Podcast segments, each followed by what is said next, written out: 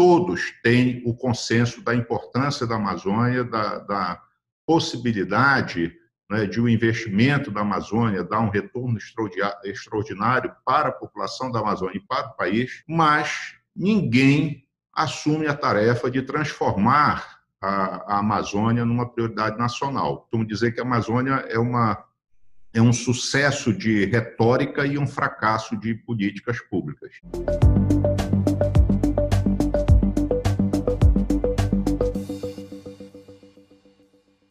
Bem-vindos ao Espaço Recíproco. Agora temos também não só o YouTube, aqui o nosso canal, mas também a gente está disponível no podcast. Verifique em qualquer tocador de podcast que você tiver e que você goste de usar. Hoje temos a imensa satisfação de receber aqui o professor Emanuel Tourinho.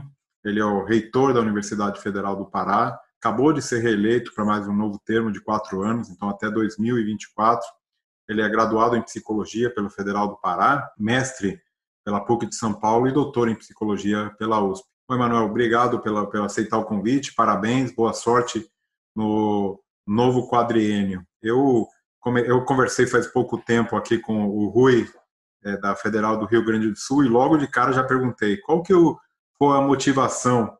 Você que é psicólogo, tem um certo masoquismo também em se propor a um novo termo de quatro anos. Qual foi a sua motivação principal? Primeiro, obrigado pelo convite, Marcelo. É um prazer estar conversando com você. Nós participamos, de fato, desse processo de escolha da nova gestão da universidade, colocando os nossos nomes aqui, eu e o meu vice-reitor né, à disposição para um, um, novo mandato. E a decisão de concorrer a um novo mandato, ela está muito relacionada à conjuntura que a gente vive, a possibilidade de termos um, uma unidade da universidade, né, da nossa comunidade, em torno de um projeto de universidade que vem sendo construído, tem sido exitoso.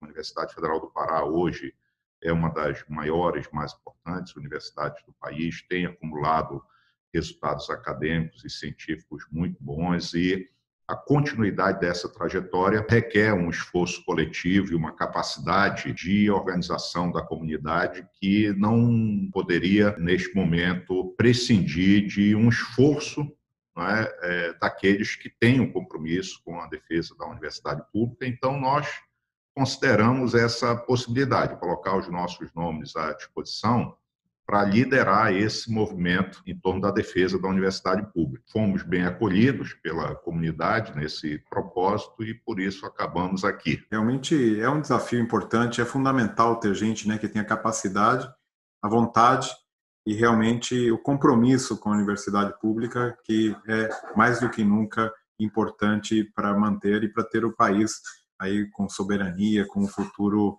é, promissor daqui para frente. Então, é realmente muito importante ter pessoas aí dedicadas como você é, nesse, nesse, nessa trajetória. Queria aproveitar e te perguntar, a gente está aqui gravando esse programa hoje, dia 20 de agosto, e ainda estamos no meio da pandemia.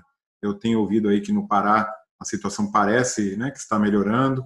É, que, que, como está a discussão aí? Eu sei que é uma discussão forte na Universidade Federal do Pará, vocês têm uma peculiaridade aí de de, de, da extensão territorial, de muitos estudantes quilombolas, indígenas, ribeirinhos, e queria que você contasse um pouco como tem sido essa discussão e quais são os planos que vocês estão é, fazendo aí, essas discussões que estão ocorrendo aí na Federal do Pará. Bom, a nossa universidade, como você disse, é um, uma universidade grande e que está atuando num estado de uma extensão territorial muito grande, uma grande dispersão populacional, e isso vale inclusive para os nossos discentes. A Universidade Federal do Pará ela tem campus em Belém e em mais 11 municípios do estado do Pará. Além disso, tem núcleos, pontos de atuação em vários outros municípios. Nós estamos hoje em cerca de 70 municípios do estado do Pará. Muitos dos nossos alunos vêm de comunidades ribeirinhas, quilombolas, indígenas e, inclusive, neste momento da pandemia, retornaram para o ambiente das suas comunidades. Nós vivemos este desafio de, de algum modo, manter a universidade viva na atividade de ensino, já que as outras, em outras áreas ela vem atuando muito fortemente desde o início da pandemia, mas na parte do ensino estamos ainda com as aulas suspensas e nesse momento discutindo a possibilidade que está sendo adotada por todas as universidades públicas, né, do ensino remoto emergencial, como uma maneira de trazer este aluno de volta para o ambiente formativo da universidade, enfrentando essas dificuldades todas que estão relacionadas ao ambiente em que estamos inseridos, à condição de vulnerabilidade socioeconômica, que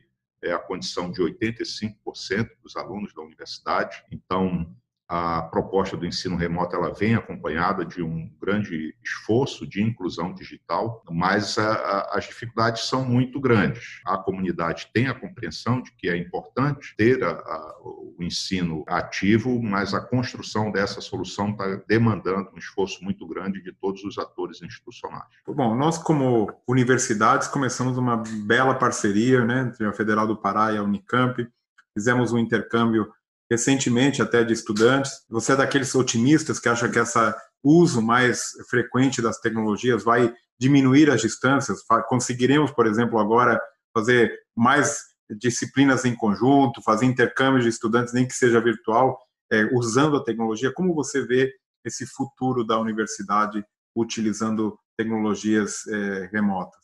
Eu penso que essa realidade que nós estamos vivendo tem nos forçado a experimentar usos mais abrangentes, eficientes das tecnologias de informação e comunicação, e isto ficará para depois da pandemia. Eu penso que nós tendemos a explorar cada vez mais e criar oportunidades inovadoras de interação com ambientes acadêmicos diversos. Isto não substituirá, a meu ver, o papel do ensino presencial, das atividades atividades presenciais, dessa interação no dia a dia é, é, é, diferente um aluno estar dentro do campus da universidade, vivendo todas essas oportunidades de interação e formação que ele tem, mas sem dúvida que nós alargaremos essas oportunidades com o uso das tecnologias. Né? Eu acho que essa apropriação que estamos fazendo nesse momento deixará para depois da pandemia também oportunidades que continuarão sendo exploradas. E temos que fazê-lo, porque estamos num país onde o desafio educacional é enorme, onde o número de jovens que têm acesso à educação superior ainda é muito baixo,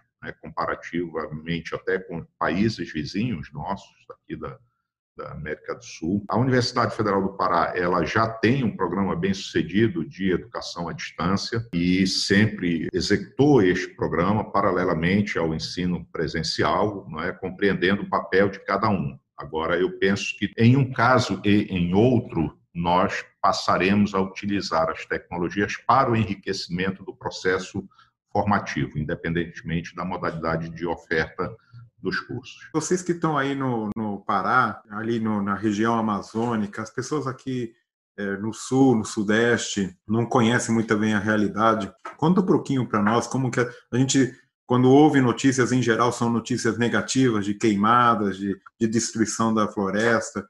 Conta um pouco para nós como essa proximidade, essa, essa estar no, na, na região amazônica pauta as pesquisas aí da Federal do Pará, de que maneira isso é feito. Comenta um pouquinho para nós como isso tem, tem funcionado e, e de que maneira é, isso pode ser aprimorado, com mais participação também de outros atores da sociedade, outras universidades. Bom, eu, eu queria começar dizendo que a, a Amazônia é uma realidade particular no nosso país e ela deve ser de interesse não só para os amazônicos, mas para todos os brasileiros. E aí eu começo referindo à parceria que temos, Universidade Federal do Pará e Unicamp, né, com o programa Ciência e Artes Povos da Amazônia, que tem possibilitado que nossos discentes indígenas, quilombolas, ribeirinhos, extrativistas, realizem estágio na Unicamp. Essa experiência tem sido extraordinária né, para eles essa convivência com o ambiente acadêmico da Unicamp e imagino que para vocês também que os recepcionam seja uma oportunidade boa para conhecer um pouco do que é a nossa realidade aqui. Na Amazônia, é, nós temos um, alguns dos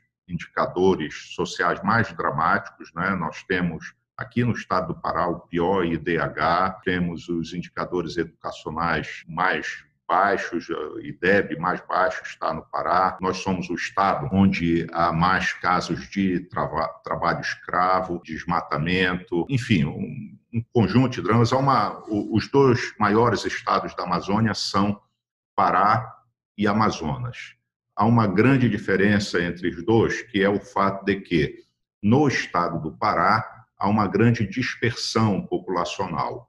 E no estado do Amazonas há uma grande concentração populacional na capital. Então, enquanto no Amazonas 75% da população está em Manaus, no Pará 75% da população está fora da capital, por conta de um processo histórico de é, ocupação, a construção da Transamazônica produziu né, também uma entrada e criação de núcleos populacionais em várias regiões, enfim. É, então, o que, que acontece? Nós temos uma grande extensão territorial, mas uma, um, um, um grande contingente da população em regiões onde as instituições do Estado ou não estão presentes ou estão presentes de um modo precário. Então, nós convivemos com problemas sociais muito graves né, e que são acentuados pelo fato de que, ao longo das últimas décadas, vários grandes projetos foram pensados não para o Estado, para o país, mas sediados no Estado do Pará, projetos minerais, projetos energéticos, para atender propósitos que são nacionais ou que são de outras unidades da federação, mas sem pensar nas necessidades das populações locais. Então, isto tem feito com que estes é, problemas sociais, que já são de grande monta, se agravem. Em toda a Amazônia, há uma ideia, para quem está fora da Amazônia, de que a Amazônia é feita de grandes vazios populacionais. Isto não é verdade. Não há vazios populacionais. Quer dizer, há populações que ocupam ah, áreas da floresta, é? que são comunidades extrativistas, comunidades indígenas, e quando estes projetos são pensados para a Amazônia, ignoram os povos tradicionais da Amazônia que ocupam esses espaços. Então, cada vez que nós vemos um projeto desse, que pensamos que talvez pudesse ser uma oportunidade para trazer desenvolvimento social e econômico para a região, eles acabam também uh, funcionando mais como uh, circunstâncias que agravam esses problemas. A Amazônia, como um todo, é uma região que tem este paradoxo, tem as maiores riquezas do país, nós temos 20% da biodiversidade do planeta, né? nós vivemos a era da bioeconomia e, ao mesmo tempo, nós temos a população ou as populações com maiores dificuldades, né? com condições mais precárias de sobrevivência. Temos aqui um potencial extraordinário para o desenvolvimento da ciência, da inovação, mas convivemos com uma realidade de assimetria aguda no financiamento da educação e da ciência e tecnologia. Pela própria condição da Amazônia, o que seria pensado é o Brasil deveria investir proporcionalmente mais em ciência e tecnologia na Amazônia pelo país, não é só, como eu disse, pelos amazônicos, porque aqui há um grande potencial de aproveitamento econômico, de inovação e de ganhos para a população como um todo. Paradoxalmente, o que o país faz é o contrário. Ele investe proporcionalmente menos em ciência e tecnologia na Amazônia. Então, nós temos alguma coisa entre 8% e 10% do PIB, 8% e 10% da população e não conseguimos ter 5% do investimento em ciência e tecnologia no país. Então, no lugar disso, o que nós vemos são políticas que vão incentivando ou acobertando a destruição desta biodiversidade. É como se nós estivéssemos matando a galinha dos ovos de ouro. Eu disse para você que a Universidade Federal do Pará, hoje, é a maior universidade federal em número de alunos equivalentes, mas o nosso orçamento ele é 50% menor do que uma outra universidade federal, nosso orçamento de, de custeio. Tudo é muito desigual. Como a Amazônia é, chega mais tardiamente na educação superior, na pós-graduação, na pesquisa, e nós temos essas assimetrias que foram construídas ao longo aí de, de décadas, nós enfrentamos essa essa condição. Inúmeras vezes eu, eu, participei de debates no Congresso, em agências, todos têm o consenso da importância da Amazônia, da, da possibilidade né, de o um investimento da Amazônia dar um retorno extraordinário para a população da Amazônia e para o país, mas ninguém assume a tarefa de transformar a, a Amazônia numa prioridade nacional. Costumo dizer que a Amazônia é uma é um sucesso de retórica e um fracasso de políticas públicas. Todo mundo é capaz, se você pegar documentos de todas as agências, ministérios, todos falam de uma prioridade da Amazônia. E quando você vai para o orçamento, você não vê nenhum recurso ou, recursos muito limitados investidos na Amazônia. Dez anos atrás, ah, nós tínhamos um número bem reduzido de programas de pós-graduação na na região como um todo e, e, também na Universidade Federal do Pará, e uh, vivíamos o drama de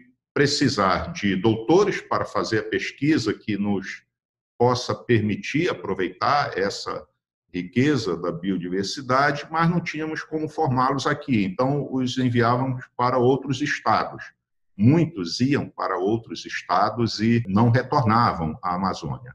Então, havia esse grande debate: é preciso formar doutores na Amazônia, é preciso ter um sistema na Amazônia que forme o pessoal para fazer a pesquisa, conhecendo a realidade local, etc. e tal. Pois bem, as nossas instituições, incluindo a Universidade Federal do Pará, fizeram um enorme esforço para construir um sistema de pós-graduação robusto. Hoje, a Universidade Federal do Pará está entre as dez universidades com maior número de cursos de mestrado e doutorado no Brasil. Podemos formar os doutores, mas não tem as bolsas para segurar os alunos. Obviamente, todos os alunos, quase todos, né, alunos muito carentes. Então, hoje nós temos a capacidade de formar os pesquisadores para a Amazônia, né, que foi o mais difícil de ser construído, e não conseguimos ter a bolsa de doutorado em número suficiente. Ao contrário, tivemos bolsas cortadas é, da, da nossa universidade para formar esse pessoal que é tão importante para o desenvolvimento regional.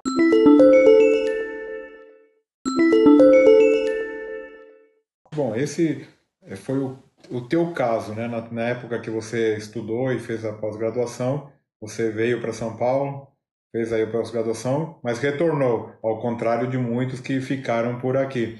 Conta um pouquinho, então, da tua trajetória pessoal, como você chegou aí a, na, no Federal do Pará, tua família é daí, e, é, e, e, depois como você chegou a ser reitor? O que, que te levou a esse caminho administrativo? Então, primeiro, eu sou paraense, apesar de não ter o tipo físico do paraense, nascido e criado aqui em Belém do Pará. Fiz o curso de psicologia, graduação em psicologia na Universidade Federal do Pará. Naquela época, os docentes da universidade eram quase todos apenas graduados.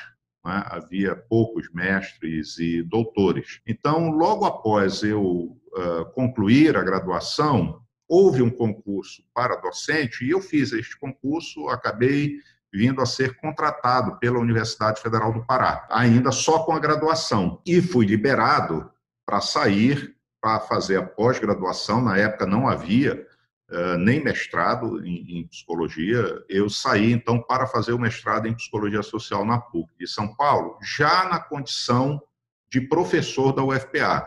Então, você mencionou o fato de que ah, eu saí e voltei, né? Bom, em parte foi por isso, porque eu já tinha um vínculo institucional. Eu já era docente da instituição quando eu saí para fazer o mestrado. Depois fiz o meu doutorado em psicologia experimental na Universidade de São Paulo e retornei então reassumi a função docente na universidade. Quando eu retornei, eu passei a atuar em ensino e pesquisa. E àquela altura eh, tinha acabado de ser criado o primeiro mestrado em psicologia aqui da nossa região, que foi na nossa universidade. E eu, eh, naquela época, isso era possível, eu até antes de defender a tese de doutorado, eu dava aula no mestrado já. Pois, então, eh, defendi o doutorado e continuei trabalhando uh, no ensino de graduação e pós-graduação e em pesquisa. Num dado momento, eu fui escolhido pelos meus pares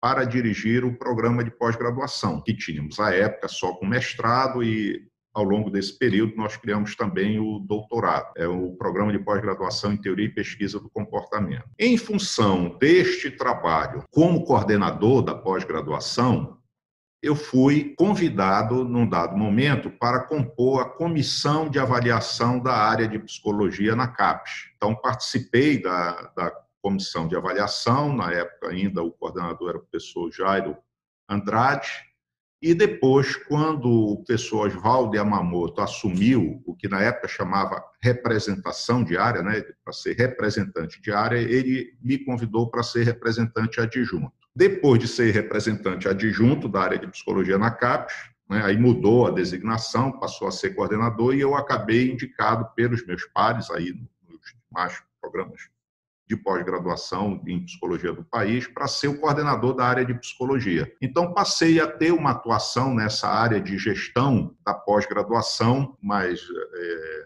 abrangente e o fato de ter atuado intensamente na CAPES é, levou a que eu fosse convidado a ser pró-reitor de pesquisa e pós-graduação da universidade, o que eu acabei aceitando né, com o, o desafio né, de trabalhar por esse fortalecimento da, da pesquisa, da pós-graduação na instituição e na região. E foi esse trabalho na Pró-Reitoria de Pesquisa e Pós-Graduação que acabou me colocando na condição de candidato a reitor. Nós tivemos uma possibilidade de fazer um diálogo muito interessante com o conjunto da comunidade e isso foi o que me tornou reitorável, digamos assim. Né? E daí virei reitor o primeiro mandato e estou aqui. É, uma coisa vai puxando a outra, a gente vai meio que o, a vida vai levando a caminhos diferentes. E você, como psicólogo, tem uma curiosidade aqui, porque eu estou vendo o mundo nessa meio dessa pandemia, as pessoas aí se revoltando para não usar máscara. Tem alguma explicação psicológica para isso? O que está acontecendo com o mundo que está ficando tão maluco? Olha. É uma boa pergunta. Nós vivemos, eu acho, um tempo em que nós estamos sendo confrontados com, as, com a necessidade de um reconhecimento maior da nossa interdependência. Estamos sendo confrontados com problemas que impositivamente nos dizem ou trabalhamos conjuntamente ou reconhecemos o papel de cada um no enfrentamento desses problemas ou criaremos um futuro muito negativo para todos nós. Mas eu penso que o processo que, que é, é requerido para que a gente dê um salto requer uh, muitos ingredientes que, no nosso caso, uh, estão ausentes. Né? Se você pensar o que tem feito algumas outras nações que têm sido mais sucedidas, né, e o que acontece entre nós, eu acho que isso deveria provocar uma reflexão no sentido de que que nós vivemos é mais uma expressão do nosso atraso civilizatório. O Brasil é uma uma nação com um déficit civilizatório muito acentuado. É essa realidade que nós vivemos hoje, ela é uma expressão a mais disso, é uma expressão diferente porque a conjuntura mudou, mas ela é uma expressão de um mesmo processo que eu acho que no fundo é isso. Nós ainda não temos certas conquistas civilizatórias que outras sociedades já alcançaram. Agora, para ir finalizando, eu queria que você indicasse algum livro, alguma leitura, alguma coisa para os nossos seguidores aqui que te interessa. Pode ser de qualquer assunto, pode ser técnico, pode ser de literatura, pode ser de poesia, do que você quiser. Bom, já que eu falei dessa questão civilizatória, é, eu, apesar de ser psicólogo, tem uma, um, um, autor que não é psicólogo, que para mim é, se mostrou assim um, um autor fundamental para a gente compreender o nosso tempo, compreender as pessoas do mundo contemporâneo, que é o Norbert Elias, um sociólogo, Norbert Elias, que faz uma boa, uma boa discussão sobre essa o advento da, da cultura do individualismo e essa nossa incapacidade de reconhecer a interdependência que há nas nossas é, relações. Então, eu, eu acho que uma boa leitura para estes tempos é um livro do, do Norbert Elias, que sintetiza um pouco, ele tem uma obra muito vasta, né? algumas das suas ideias, que é o livro A Sociedade de Indivíduos, que discute um pouco isso, quer dizer, de onde vem essa, essa nossa autoimagem de indivíduos livres, autônomos e, e e essa nossa incapacidade de percepção das nossas relações de interdependência e como que é, isso tudo impacta é, o, a vida cotidiana da gente e, e como que isso molda a nossa capacidade também como sociedade de enfrentar certos problemas. Bom, e agora queria fazer um pequeno ping-pong aqui com você. É, para a gente fechar, qual é a tua melhor lembrança do, dos tempos de graduação? Tem uma experiência que, para mim, é, é, muito significativa. Na época que eu entrei na graduação, na universidade, havia o chamado básico. É? Então, todos os alunos de humanidades faziam o mesmo grupo de disciplinas e eram disciplinas de diferentes áreas. Era um ambiente uh, muito rico né, intelectualmente rico. Havia uma, uma disciplina chamada uh, Ciência Política, com um professor, Pasquale de Paolo, professor italiano, que tinha chegado na universidade, e era uma das. Eh, dos acontecimentos mais interessantes quando tínhamos aula de ciência política. Aqui nos, nos, pavilhões da universidade, sala de aula, eles eram pavilhões com salas abertas, não tinha ar-condicionado, às vezes nem ventilador, então era um, as aulas de ciência política eram tão interessantes que os corredores lotavam para acompanhar. Então eu tenho uma boa lembrança dos, dos bons debates que tínhamos nessa, nessa disciplina de ciência política. E para mim foi importante porque foi o ano de chegada à universidade. Né? Eu, eu fui recepcionado com essa oportunidade de debates que, enfim, me, me motivaram muito intelectualmente e, e me abriram né, um, um horizonte para experiências de conhecimento na universidade muito ricas.